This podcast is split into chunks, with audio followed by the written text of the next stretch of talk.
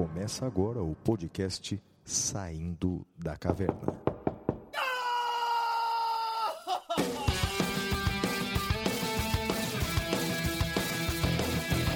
Com Guilherme Madeira, Fala galera, sejam bem-vindos, sejam bem-vindas. Flávio Martins,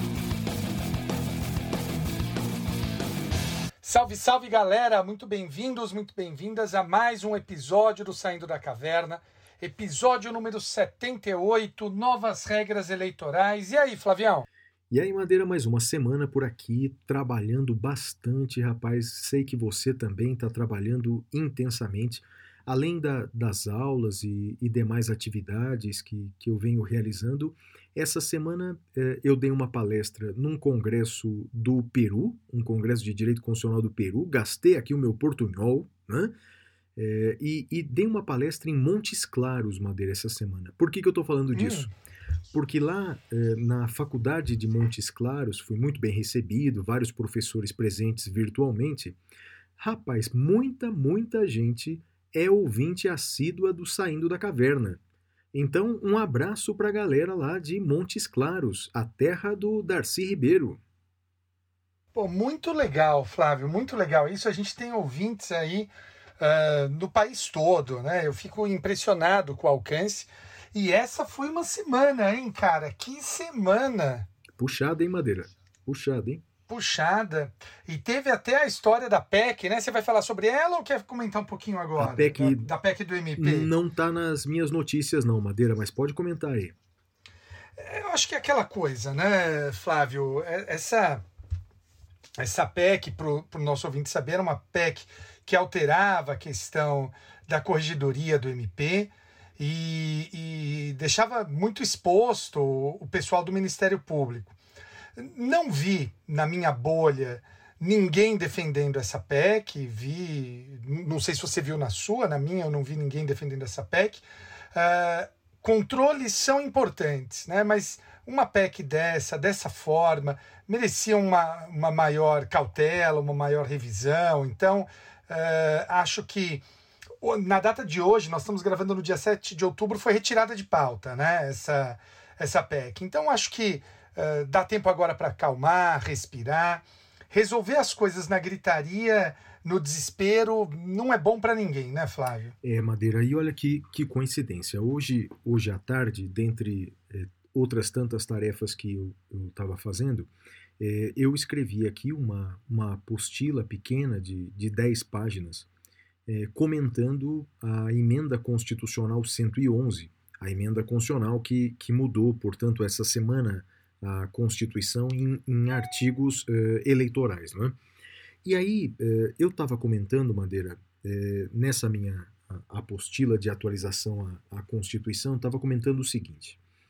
Essa, eh, não sei se você sabia e eu, eu, eu não sabia porque eu fui pesquisar isso. Essa emenda eh, 115, ela eh, começou a tramitar no Senado eh, no começo de setembro desse ano e foi aprovada, Madeira, no final de setembro desse ano. Então, para você entender, eh, todo o trâmite no Senado dessa emenda constitucional durou menos de um mês. Durou menos de um mês. Mas o que mais me, me, me revolta nesse trâmite, Madeira, é o seguinte. A Constituição, não sei se você se lembra disso eh, quando você estudava mais constitucional, mas a Constituição, no artigo 60, determina que a emenda constitucional deve ser aprovada em cada casa do Congresso em dois turnos. Então, portanto, para aprovar uma emenda à Constituição brasileira, a Câmara e o Senado têm que aprovar em dois turnos, ou seja, duas vezes. Vota uma vez Sim. e vota outra vez.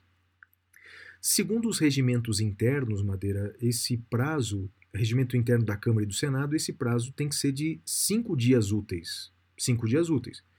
Porque a Constituição é meio que óbvia, me parece, né? é a função desses dois turnos. Né? A função de aprovar em dois turnos, aprovar duas vezes, é que é, é, dá para dar mais tempo exatamente para maturar aquela questão, ouvir a reação da sociedade, interagir com as pessoas. É? Esse é o objetivo da Constituição. Mudar a Constituição não é mudar de camisa. precisa de uma reflexão maior. Sim. Ok, sim. agora eu vou te contar uma coisa. Sabe qual foi a distância entre o primeiro turno e o segundo turno de aprovação no Senado? Cinco minutos. Cinco minutos, Madeira. Votaram no primeiro turno, ok, aprovamos. Agora vamos fazer o segundo turno, pessoal? E agora? Vamos votar. Aprovamos de novo. Então aprovaram, Madeira, os dois turnos, e isso não é inédito, viu? Infelizmente, isso já aconteceu outras vezes. Mas É mesmo? é, infelizmente. E eu E o Supremo já se manifestou sobre esse tema? Na verdade, o Supremo, é, na maioria das vezes, ele é, lava suas mãos, dizendo que, na verdade, se trata de uma violação regimental. E se é uma violação regimental, é matéria interna corporis.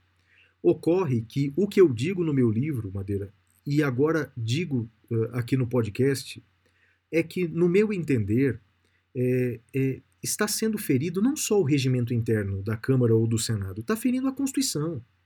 Porque é óbvio que dois turnos não podem acontecer com uma diferença de alguns minutos ou algumas horas.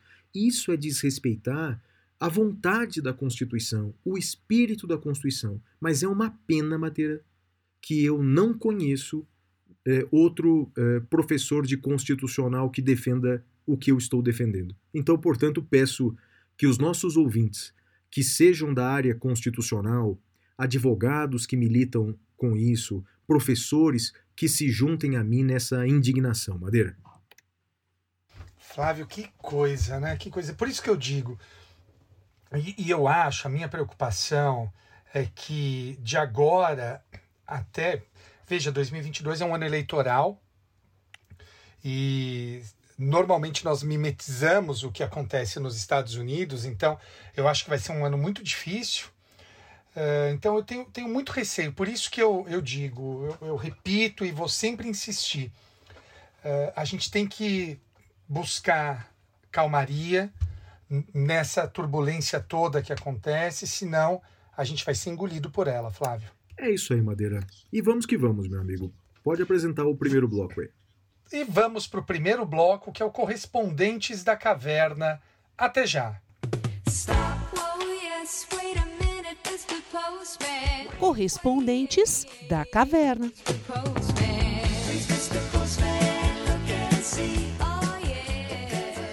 Flávio, como é que o pessoal faz para mandar cartinha para nós? Madeira, não tenho nem ideia. Deve eh, provavelmente aí entrar em contato com alguma offshore que vai comprar os correios no Brasil, porque eu não sei como mandar carta atualmente. Mas dá para mandar e-mail. Sugiro também que não mande WhatsApp, mensagem direta no Facebook, no Instagram, porque esse negócio cai toda hora, né, Madeira? Então é. é, melhor mandar e-mail, né? Manda e-mail que é melhor. E o nosso e-mail é podcast. Ou reativa, reativa o Orkut. é verdade, o Orkut. Você tinha Orkut ou não? Eu tinha, você também tinha. Claro, a gente tinha comunidade claro lá. Que eu tinha. A gente tinha comunidade? Tinha fãs. Ah. Tinha, tinha fãs do professor Guilherme Madeira ah, e fãs do professor Flávio Martins. Olha que legal, rapaz. Bons tempos, hein? Orkut. Orkut Tinder, você já teve ou não? Não, isso. isso... Ei, que, rapaz. que era isso? Rapaz, esse silêncio, esse silêncio todo me atordoa. Já dizia. É, não, não, isso eu não sei. Existiu isso? Não, eu, eu, eu, eu nunca, nunca coloquei isso no meu, no meu celular. né? Nunca, nunca baixei esse aplicativo. Deus me livre, né? Mas, mas, mas, mas que, que existe, existe. Ô, oh, oh, oh, Flavião! O quê? Você acabou de, de, de dar uma. Orkutinder, é isso? Como assim? Não entendi. Você teve isso, pelo que você está falando, Não. no breve período. Orkut eu tive, agora Tinder não, Madeira. Ah, tá. Desculpa. Agora eu entendi o que você está falando. Eu tô- Eu, eu achei que você estivesse falando de, um, de um, uma outra rede Ah. que seria uma mistura de Orkut com Tinder. Não, isso não. Por isso. Eu tô perguntando do Não, Tinder. Tinder eu tive. tive Ah, você teve tive, Tinder? Fui solteiro. Ah, Sim. rapaz, eu não te dei match, Sim. não sei por como não te dei match. Sim, não, tive Tinder, tive. que mais? Tinha, tinha uma e fez, outra. fez bom uso? Fez bom uso do Tinder? Cara, você acredita que nunca saí com ninguém do Tinder? Ah, Madeira, é mesmo, cara? Que você é chato, né? Eu sou. É, puta, você é eu sou chato. chato pra cacete, cara. Olha, eh, eu, eu não sei, não sei como é que eu me casei, não sei como namoro, não sei nada disso. Ô, viu, Madeira, mas o futuro, o futuro a Deus pertence, rapaz. Sabe Deus o dia de amanhã, quem sabe nós dois no Tinder, eu te dou um match, garanto pra você. Pô, eu, eu ficaria muito feliz. mas, mas por hora, vamos nos manter longe de lá pela, pela nossa integridade física. É isso, né? é isso. E as nossas redes sociais, os do Madeira são arroba madeirades e as minhas são arroba siga o Flávio Madeira. Muito bem, Flavião. Então vamos agora para a primeira cartinha da semana. De quem é, Flávia? Do Lucas. Isso, Bora do lá. Lucas Soares, que escreve assim. Sou Lucas, advogado na comarca de Montes Claros e um devorador eh, de podcast desde 2011, quando iniciei a correr. Em um dia de atendimento, um cliente que foi citado em uma ação de divórcio e partilha, questionando-me sobre a possibilidade de inclusão dos valores utilizados em cirurgias estéticas na ameação de bens. De acordo com as notas fiscais, os valores ultrapassavam 50 mil reais. Gostaria de saber a opinião de vocês sobre a possibilidade ou não. Olha, Madeira, você que é juiz aí da área civil, o que, que você acha? Eu, eu confesso para você que eu nem entendi direito a pergunta. Ele quer colocar é, o, o, valor de cirurgias estéticas na, na minha ação? Como assim?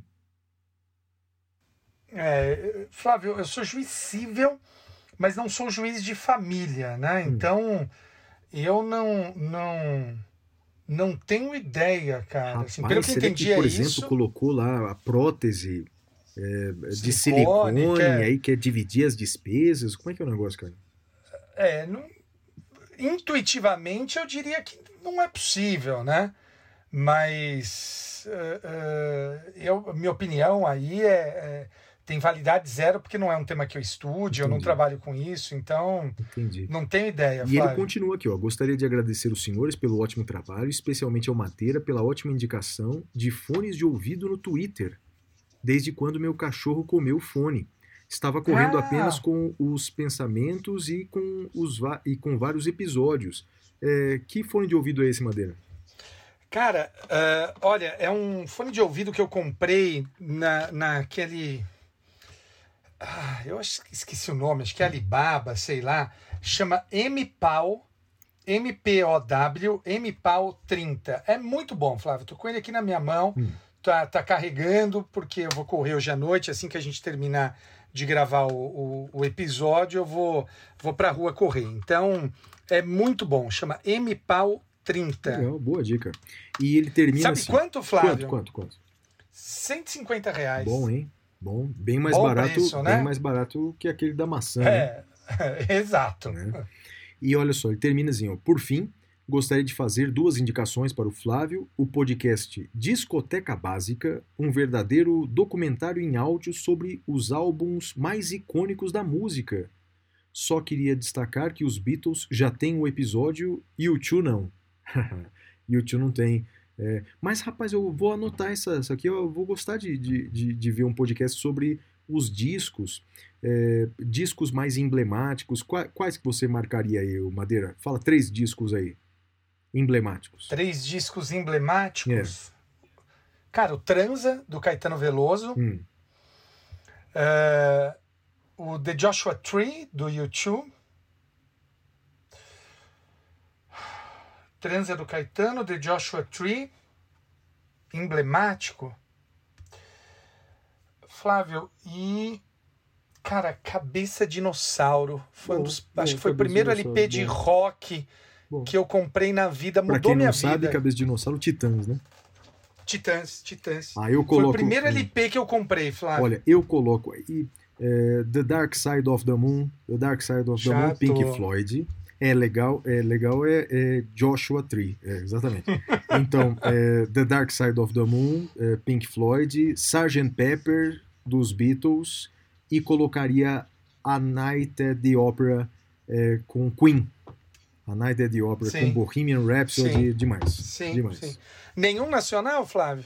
Ah, bem nacional, cara. Eu colocaria tem- tem construção do um. Chico Buarque. Eu tiraria The Tá. Dark Side of the Moon e colocaria Construção do Chico Buarque, que é um disco Boa, maravilhoso. boa, maravilhoso. Boa. Aliás, Chico Buarque, que homem, hein? Acabou de casar Que de novo. homem. Acabou de casar. Casou, casou. Então casou não- com uma colega professora de Eu direito, não né? sabia. Então, perdemos a É. chance. Olha, pra ele, eu, eu, eu repensaria a minha heterossexualidade. Muito bem, eu, eu acompanho, acompanho. E ele conclui dizendo ao Madeira irei indicar o anime Haikyuu, um shonen sobre um jovem jogador de vôlei. É viciante. Não sei nem o que ele está falando, rapaz. Você sabe que esse eu nunca vi. Nunca vi. Eu não gosto muito desses de esporte, mas talvez eu dê uma chance. Talvez eu dê uma chance. Eu estou reassistindo Star Trek, aliás, assistindo, né? E eu comecei a ver Star Trek Voyager. É muito legal. Você já assistiu, Flávio? Não, não vi na Madeira. Não. É muito legal. Tem lá no, no como é que chama? Na, na Netflix. É muito bom. Hum, legal. Mais uma para a lista aí. Olha, a próxima mensagem do Alan Francisco. Boa noite, queridos professores Flávio Madeira. Como a maioria dos ouvintes, tenho receio de não ser lido, porém, ouso me atentar. Aliás, viver é tentar. Conheci vocês em uma indicação do Spotify. Era o episódio Olha. 40, e tanto quando comecei. É, porém, gostei tanto que ouvi, resolvi começar do episódio 1. Meu namorado, e minha família já ouviram falar muito de vocês. Escuto quando dirijo, quando tomo banho, quando arrumo a casa, etc. Porém, não vim elogiar, embora merecessem. Aliás, sou do mesmo signo do professor Madeira. Parabéns para ele, já que estamos em outubro. Que dia que é mesmo o seu aniversário, Madeira? Daqui três dias, dia uh, 10 do 10. Está chegando, está chegando. Olha, amo YouTube e Beatles. Vim pedir uma sugestão ou conselho ou opinião. Estou prestes a me formar em direito, estou a elaborar meu TCC.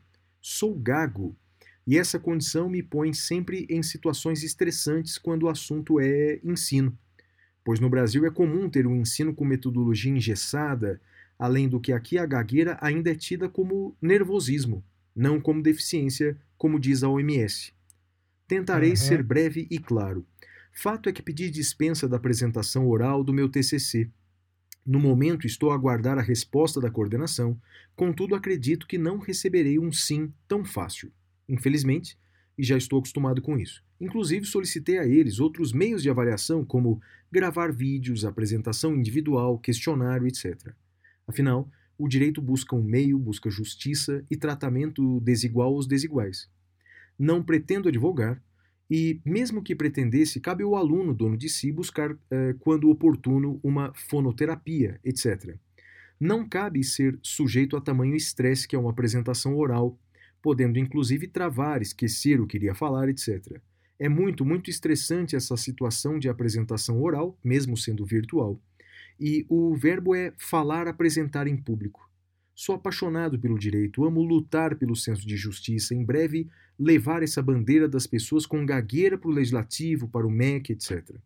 Conheço outros gagos e sei que a grande maioria de nós eh, deixa de estudar por conta do receio de se deparar com situações tipo essa. Ou você apresenta ou perde. Inclusive, existe, existem casos de suicídio Parece mentira, mas a maioria dos gagos que conheço preferiam ser mudos, pois teriam mais apoio e compreensão. Qual a opinião de vocês? Ele pergunta pra, pra gente. Madeira, que, que, que tema interessante, rapaz. E já quero responder para o Alan é, que ele tem o meu total apoio e, e creio que ele é, deve, caso tenha uma recusa da coordenação do curso, deve recorrer administrativamente. Para tanto, deve-se utilizar é, dessa informação de que a OMS considera a, a, gagueira uma deficiência, deve-se utilizar do Tratado Internacional das Pessoas com Deficiência, enfim, uh, tem que uh, defender esse tratamento diferenciado, porque não é justo não é? ele ser colocado numa situação de tamanho desconforto assim. Concorda, Madeira? Concordo plenamente. Eu nunca tive, Flávio, um aluno nessa situação. Eu, eu nunca tinha parado sequer para pensar, né? Tamanha a, a, Acho que talvez haja até uma invisibilização, a gente não vê isso. Uh, pelos mais diversos motivos, inclusive como ele narra, por vergonha, por receio né, dos alunos. Eu, eu tenho uma, uma opinião um pouquinho diferente da sua, Flávio. Hum. Acho que talvez aí até pela, pela nossa diferença de, de, de, profissões, né? O fato de eu ser juiz, o fato de você ser advogado.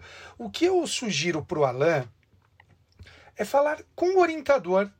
Eu, não, eu antes de, de formalizar as coisas, eu tentaria resolver com o orientador, porque eu fiquei me perguntando aqui uh, uh, se eu fosse o orientador e o aluno me falasse isso, né? E, e ele dissesse, como o Alain falou, olha, professor, eu não consigo, não consigo falar, é estressante para mim. Uh, não, como ele falou, né, não é uma questão de ah, calma, respira. Uhum. Não, é, é uma questão de uma deficiência, como apontado pela, pela OMS. Então, se eu estivesse na situação desse professor, eu acho que eu provavelmente perguntaria, Alain, você consegue responder por escrito? A gente pergunta por escrito, né? abre a câmera para mostrar que é você, porque acho que é uma exigência dos cursos em geral, uh, e pergunto por escrito, você responde por escrito. Não, não vejo problema algum nisso. Ou então, Uh, veja, tem até faculdades que a defesa oral do TCC é dispensada.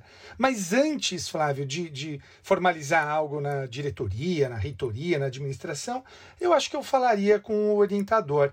Uh, acho que tentar resolver as coisas conversando antes uh, me parece que seria uma. Um, eu tentaria isso antes, tem Flávio. Razão, tem razão, concordo com você, bastante ponderado. Fica aí a nossa sugestão, nosso querido amigo Alain, aí de Salvador. A última notícia, Madeira, é do Paulo dos Reis, que mandou a seguinte mensagem: Encontrei essas aulas antigas no meu HD externo e gostaria que o Madeira visse. São aulas de prova no processo penal. E aí ele mandou uma foto, Madeira. Gente! Que parece um demônio aqui, Madeira. Impressionante. Parabéns. Rapaz, você está muito melhor hoje em dia, hein? Flávio, eu vou te falar uma coisa. Quando, quando eu estava fazendo a minha parte no roteiro, eu vi essa foto e eu pensei, eu falei, cara, como eu era feio.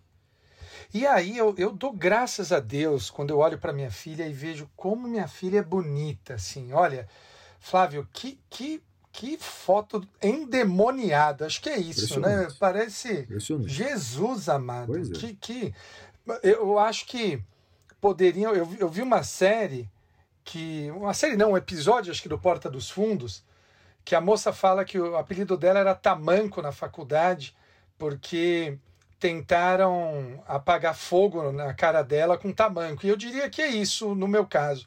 Olhando essa foto, acho que meu apelido seria Tamanco sem, sem nenhum problema. É muito feio. Jesus amado. A única é coisa boa é a gravata. A gravata é bonitinha. Sim, mas, mas, é bom, Madeira. É bom olhar a foto antiga e ver que a gente está melhor do que no passado. Eu também acho que eu dei uma melhoradinha. É, no, o que não passado. quer dizer muita coisa no meu caso. Não, eu melhorei, mas não, assim. É, eu ainda estou na escala negativa. É, é, é menos sim. Não, você tá, tá, tá, tá, bonito, tá um homem bem apessoado. Bem, não vou falar mais nada porque as pessoas vão entender. Bem apessoado. Bem apessoado é, é muito velho é. esse termo, Flávio. Pois é. Jesus é, amado. Um, um, um rapaz uh, charmoso, elegante. Eu tô te falando, cara. Se, eventualmente aí no futuro, quem sabe, eu te dou um match no Tinder. E vamos lá pro próximo bloco, Madeira. E agora vamos pro bloco Notícias da Caverna. Até já, amigos.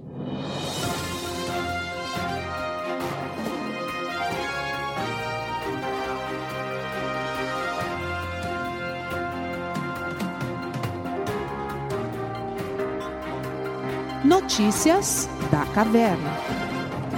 Bem, Madeira, a primeira notícia da caverna é uma notícia triste é, para aqueles que é, gostavam da redação anterior da Lei de Improbidade Administrativa.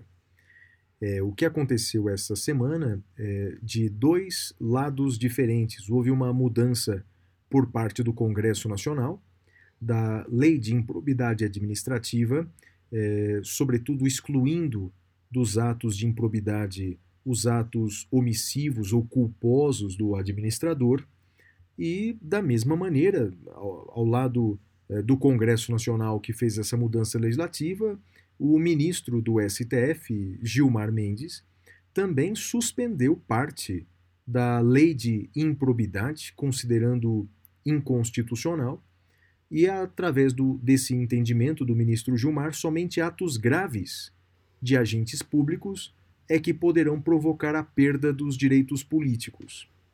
Esse é um assunto, Madeira, muito, mas muito importante e que infelizmente nós não dominamos, que é o direito administrativo, por isso, na semana que vem, vamos chamar aqui algum colega para que fale mais sobre esse assunto improbidade administrativa. Madeira, e a sua notícia? Bom, a minha notícia Uh, é uma notícia que vem do STJ sobre crimes contra a honra praticados pela internet. Quase não existe, né, Flávio? Boa. E o, o, STJ disse o seguinte: que nos crimes contra a honra praticados pela internet, eles são crimes formais. E eles se consumam no momento da disponibilização do conteúdo ofensivo no espaço virtual por força da imediata potencialidade de visualização por terceiros. Então, se agora, neste exato momento, eu entro no Twitter e xingo você, uh, o crime se consuma neste exato momento e, portanto, a competência é daqui da cidade de São Paulo, de onde eu falo, Flávio. Perfeito, Madeira, perfeito. Então, ou seja, não é crime material, não precisa que a vítima leia e sofra. Exato. Basta a postagem, não é isso? É, é crime isso formal. aí, crime formal. Maravilha. Beleza. A minha segunda notícia, Madeira, tem a ver com algo que nós comentamos no episódio passado. No episódio passado, nós mencionamos uma decisão de um desembargador do TJ do Rio de Janeiro que havia suspendido é, o chamado passaporte de vacina, ou seja, a exigência de um comprovante, de mostrar um comprovante de que a pessoa estava vacinada para entrar em determinados estabelecimentos. Bem, depois que a gente gravou o episódio, o STF suspendeu essa decisão do TJ do Rio de Janeiro e reestabeleceu o passaporte da vacina, que foi instituído por decreto eh, do prefeito do Rio de Janeiro. O ministro Luiz Fux, presidente do STF, ele em sua decisão liminar, ele afirmou que o município tem competência para estabelecer as regras protetivas é, contra a pandemia de Covid-19. O município tem essa competência e esse decreto do prefeito nada mais é do que um regulamento permitido pelo artigo 3 da lei do coronavírus. Então, portanto, era uma medida legal e constitucional. Depois que nós gravamos o episódio da semana passada, o STF retomou, portanto, o passaporte das vacinas. Madeira. Flávio, deixa eu te perguntar uma coisa sobre isso. Eu estou até procurando aqui no, no, no na internet para ver se eu encontro. Eu vi a notícia de que a cidade de São Paulo e o estado de São Paulo estão considerando relaxar a obrigatoriedade do uso de máscaras. E isso uhum. dia certo. 7 de outubro que nós estamos gravando. 7 de outubro, Ali, 7 e 10 da noite. Uh... Aliás, e falando nisso, só para fazer um, um parênteses muito breve, vi uma notícia hoje que o ministro da Saúde está extremamente pressionado pelo presidente da República a também não mais recomendar o uso de máscaras, né? Então, ou seja, é uma tendência nacional mesmo, Madeira. Vamos admitir que a partir de segunda-feira, dia 11 de outubro, não seja mais obrigatório o uso de máscaras. Você vai parar de usá-las, Flávio? Não vou. Vou continuar usando, Madeira. Vou continuar usando. É, é, veja, é, a não ser, não é? é numa é, caminhada ao céu, a céu aberto, longe das outras pessoas, mas eu, por exemplo, é, num avião, num transporte público ou em lugares com aglomeração, eu vou continuar usando. Só tem uma ponderação aqui, viu, Madeira? que a, a, a determinação do uso de máscaras é, está previsto no artigo 3 é, é, da lei do coronavírus, que diz assim: olha, para enfrentamento da emergência de saúde pública, é, as autoridades poderão adotar, no âmbito das suas competências, o uso obrigatório de máscaras. É, e aí, o, o artigo 3A ele diz que é obrigatório manter a boca e o nariz coberto com a máscara é, em vias públicas, em vias públicas, transportes coletivos, é, táxis, ônibus, estabelecimentos comerciais, enfim, Madeira. Nesse caso, é, eu creio é, que, é, e está dizendo assim, conforme a legislação sanitária, na forma de, da regulamentação estabelecida pelo Poder Executivo Federal. O que eu quero dizer com isso? É que eu entendo, viu, Madeira, que essa desobrigatoriedade do uso de máscaras a ser determinado por estados e municípios me parece que essa é, desobrigatoriedade ela não pode ferir a lei. Por exemplo, então, desobrigar o uso de máscaras em transporte coletivo, em aeronaves, em ônibus, em avião, é, em templos religiosos, eu creio, Madeira, que é, deve ser ou através da mudança da lei ou através de determinação do Ministério da Saúde, viu?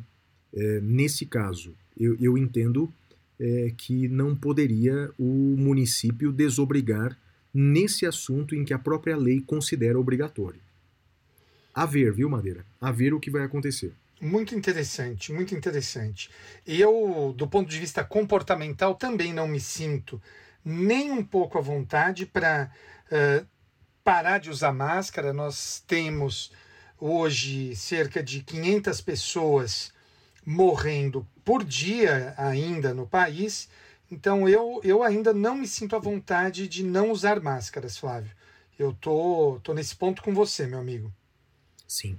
E, e eu não quero nem comentar, eu não tenho palavras para comentar o parecer da Procuradoria-Geral da República, que afirmou que eh, não existe comprovação científica da eficácia das máscaras. É.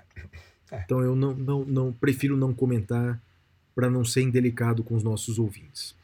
E aí, Madeira, e sua notícia? A minha notícia é a seguinte: uma notícia do STJ, a Corte Especial do STJ decidiu uma questão bem interessante, Flávio. Eles estabeleceram que não cabe o pagamento de custas em embargos de divergência em matéria penal, Flávio. Então, não cabe o pagamento de custas uh, em matéria penal nos embargos de divergência. Achei um tema muito interessante, não sei se você já tinha parado para refletir sobre ele. Então, gostei bastante desse, desse tema e concordo com a decisão do STJ. Flávio. Muito, muito interessante mesmo, Madeira.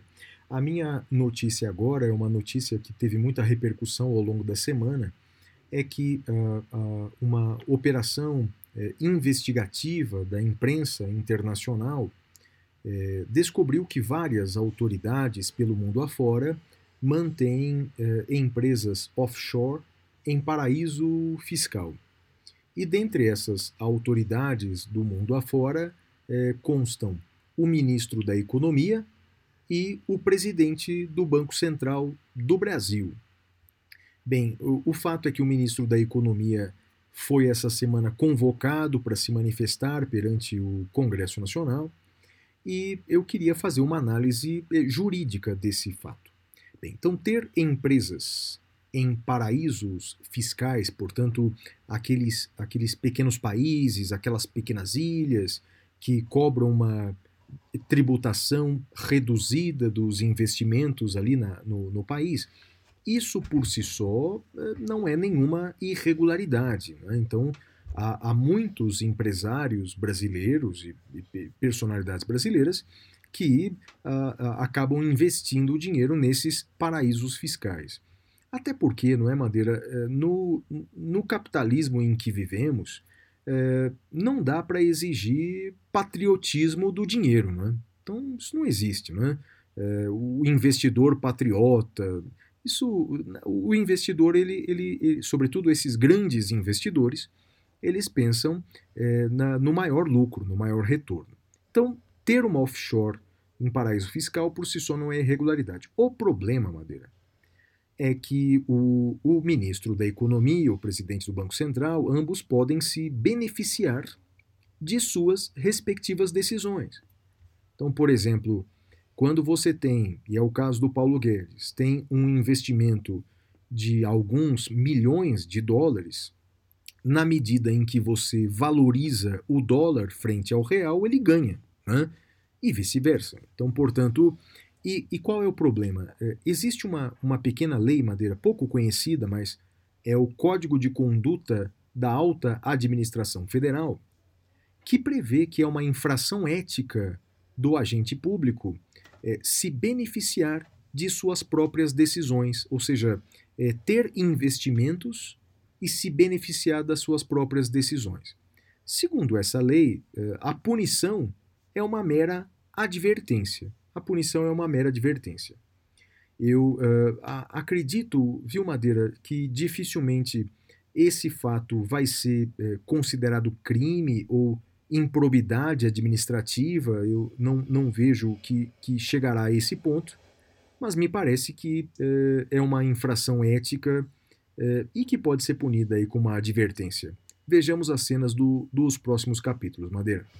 Flávio, a minha última notícia, uma notícia de um tema que eu Achei muito interessante.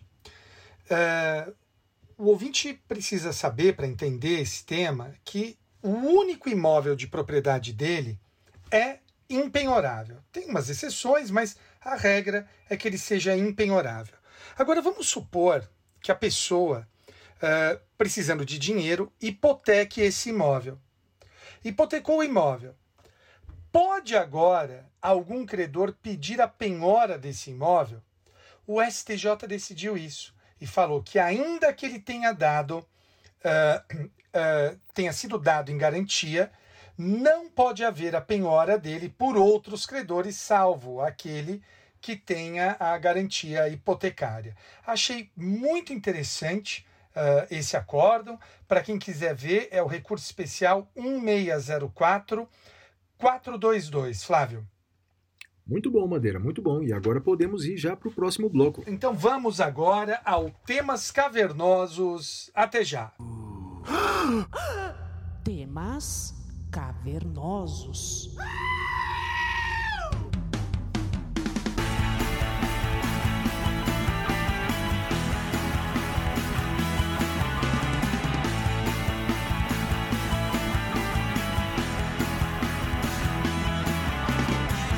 amigos, no tema cavernoso dessa semana, nós recebemos aqui o nosso amigo, o professor Clever Vasconcelos, e o Clever vai nos explicar como está agora essa situação com as mudanças das regras eleitorais. Clever, é com você, meu amigo. Bem, vamos lá. As mudanças eleitorais, basicamente, foram realizadas por três normas. Primeiro, a emenda constitucional número 111, que alterou o artigo 14, 17 e 82 da Constituição. E depois tivemos dois, duas outras leis, a 14.208 e a 14.211. E quais os assuntos que foram alterados? Bom, uh, no que diz respeito à emenda constitucional número 111, é, nós é, tivemos a seguinte alteração: é, que deputados federais, estaduais, distritais e os vereadores que se desligarem do partido durante o exercício do mandato, portanto, eleições proporcionais, em regra, eles perdem o mandato, porque tem o sistema de fidelidade partidária. Mas agora, se os partidos políticos que eles estão filiados concordarem com essa saída, abrirem mão dessa denominada fidelidade, eles não perdem o mandato. Foi o que estabeleceu um ponto da emenda constitucional número 111. Outra questão interessante que foi colocada foi a possibilidade de realização de plebiscito nas eleições municipais. Bom, isso já estava previsto na Constituição e já era possível. Mas, enfim, o Constituinte só ratificou a hipótese, que elas serão realizadas via de regra, junto com as eleições municipais, vedada, é, vedada a possibilidade de patrocínio de ideias dos plebiscitos nas campanhas eleitorais no período do rádio e da TV. Outra coisa que foi colocada também na, na Constituição foi a data da posse. A data da posse agora foi alterada os governadores tomarão posse é, no dia 6 de janeiro. 6 de janeiro. E o presidente da República no dia 5 de janeiro. Isso válido somente a partir de 2027. Então nós temos uma curiosidade. É, os próximos eleitos terão mandato maior do que quatro anos. Então, nós teremos aí a extensão para alguns dias.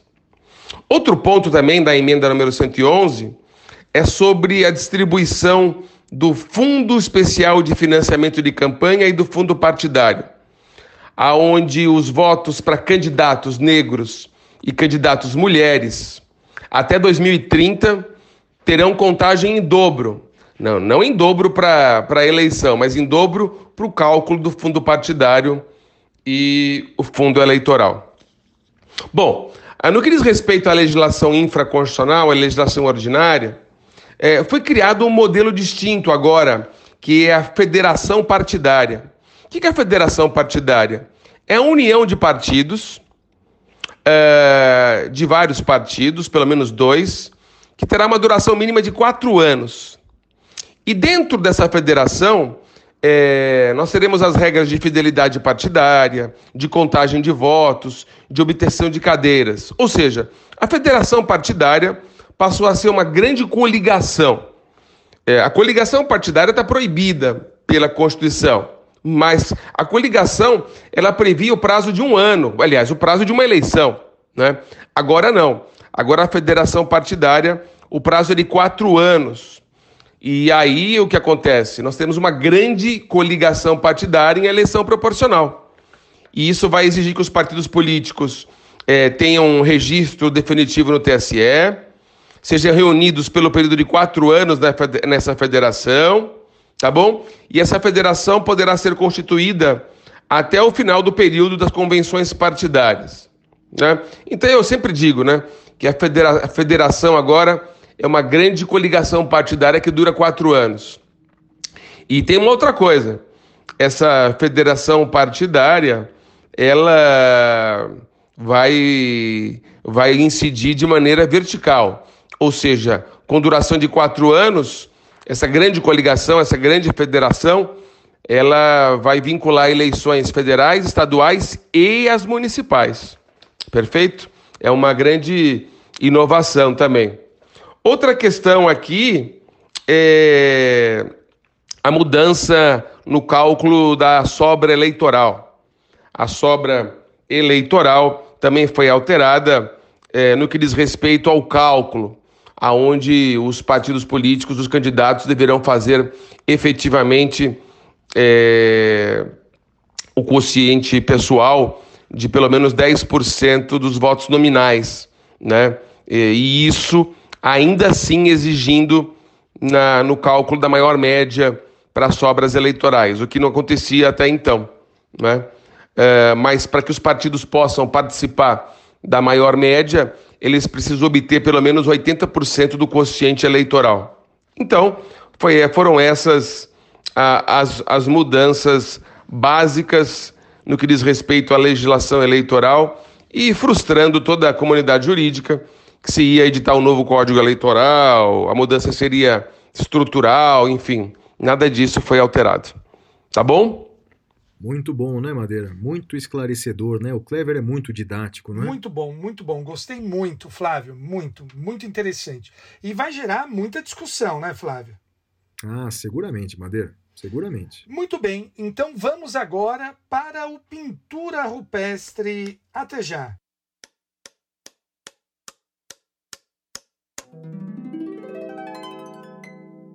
Pintura rupestre. Uau!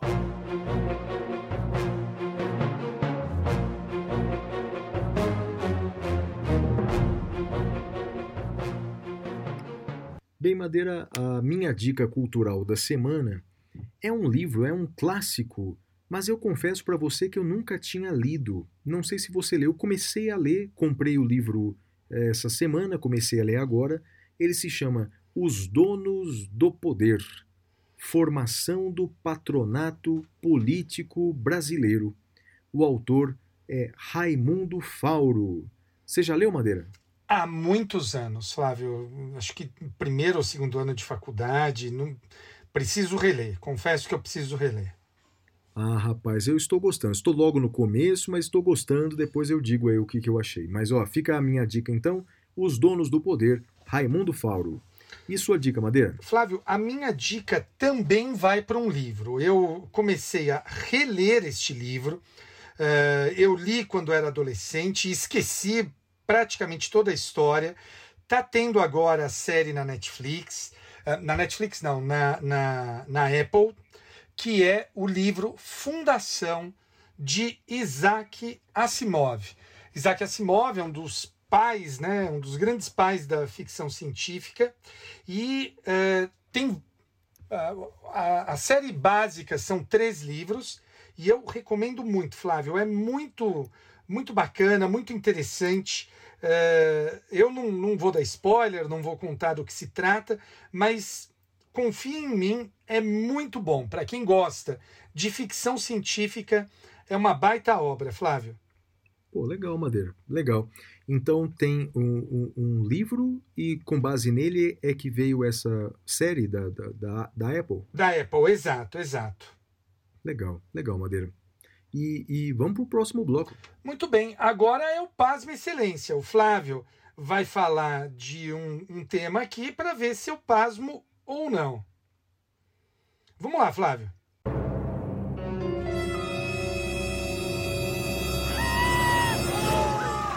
Pasme, Excelência.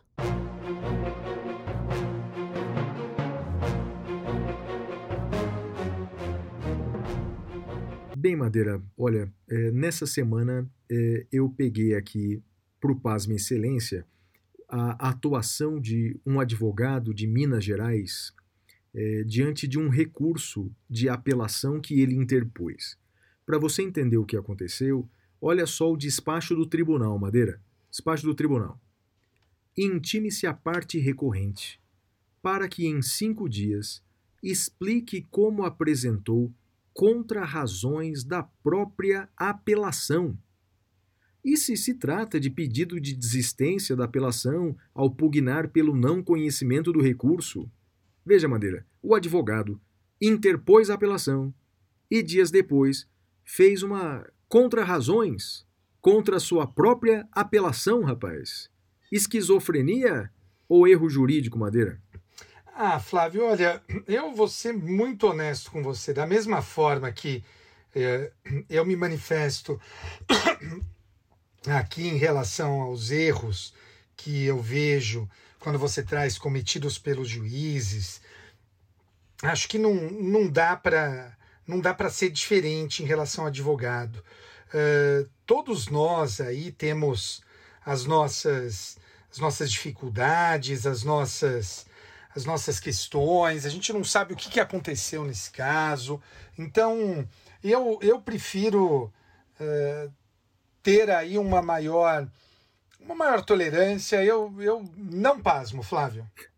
Tá certo, Madeira. Tá difícil pasmar você, hein, rapaz, nesse mundo jurídico. O cara faz contra razões do recurso que ele mesmo fez e você não fica paz. Vai ser difícil achar notícia para pasmar você aqui. Flávio, eu, vamos que vamos, eu, vou, eu vou, te dizer, vou te dizer o meu critério para você entender que dificilmente esse tipo de notícia vai me pasmar.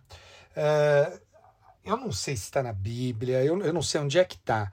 Mas eu lembro que quando eu fazia, acho que catecismo ou jeque, um dos dois, eu não lembro.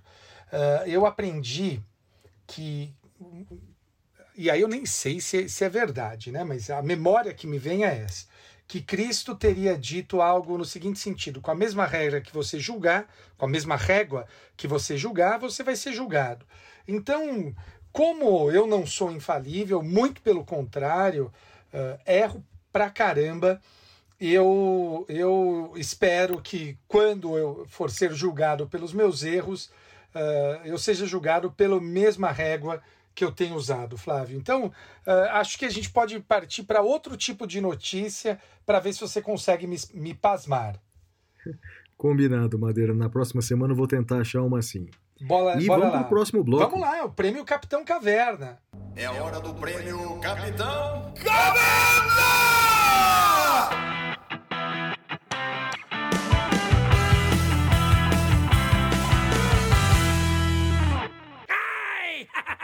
Ó, Madeira, o meu destaque negativo da semana vai para a perda é, do combate à corrupção e à improbidade no Brasil. Ou seja, nós vimos numa só semana o enfraquecimento da lei de improbidade administrativa, vimos uma tentativa de enfraquecimento da independência do Ministério Público, ou seja, é uma pena.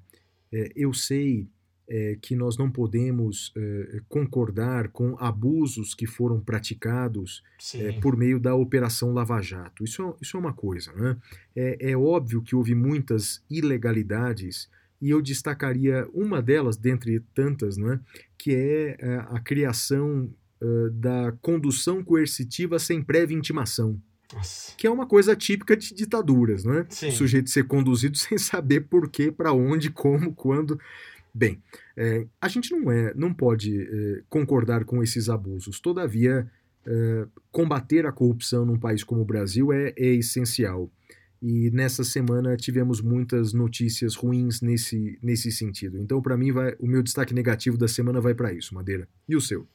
Flávio, o meu destaque negativo da semana, eu vou aderir ao seu, seu destaque negativo. Eu acho que nós devemos sim nos preocupar com, com esses movimentos uh, que têm um quê de, de revanchismo, talvez, né? A gente já anunciava isso desde antes, e talvez por uma soberba, ou sabe-se lá por qual motivo, uh, as pessoas não acreditavam quando falávamos que haveria uh, aquele movimento pendular, né, Flávio, que a gente bem conhece mas uh, nos taxavam, nos xingavam das mais variadas formas.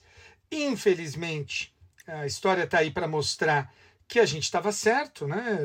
E agora é tentar uh, atuar para que não haja justamente essa uh, esse, esse afrouxamento nas regras de combate à corrupção.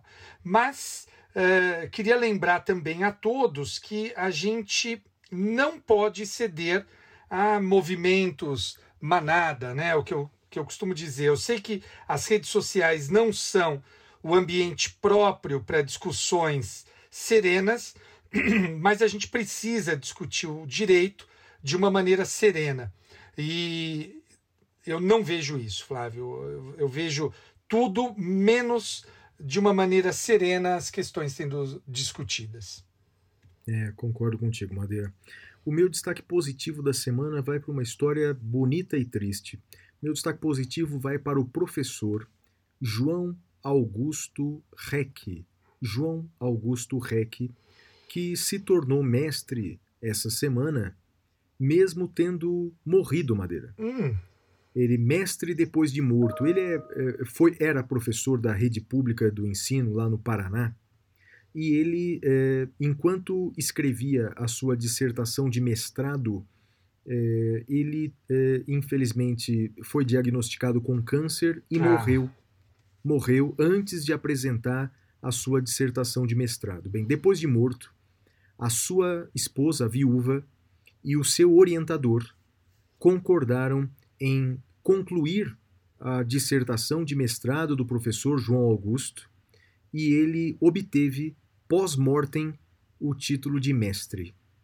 Então, meu destaque positivo vai para o João Augusto, onde quer que ele esteja, mas também para a viúva do João Augusto e para o orientador do João Augusto, que tiveram essa sensibilidade de respeitar a imagem do professor, do mestre professor João meu destaque positivo vai para todos eles. O. João que nos deixou e os que tomaram essa iniciativa. Flávio, eu fiquei emocionado aqui com, com esse destaque positivo. Eu vou aderir a ele também. Uh, que, que história! E, e meus parabéns.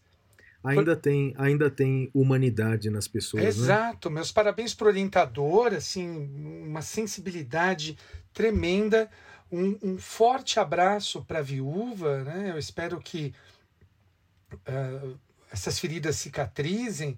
E olha, sensacional, Flávio. Eu vou aderir a esse, esse destaque positivo seu. Maravilha, Madeira. É, é isso, isso Chegamos meu amigo. a mais um episódio. Episódio 78. Acabamos aqui, Flavião.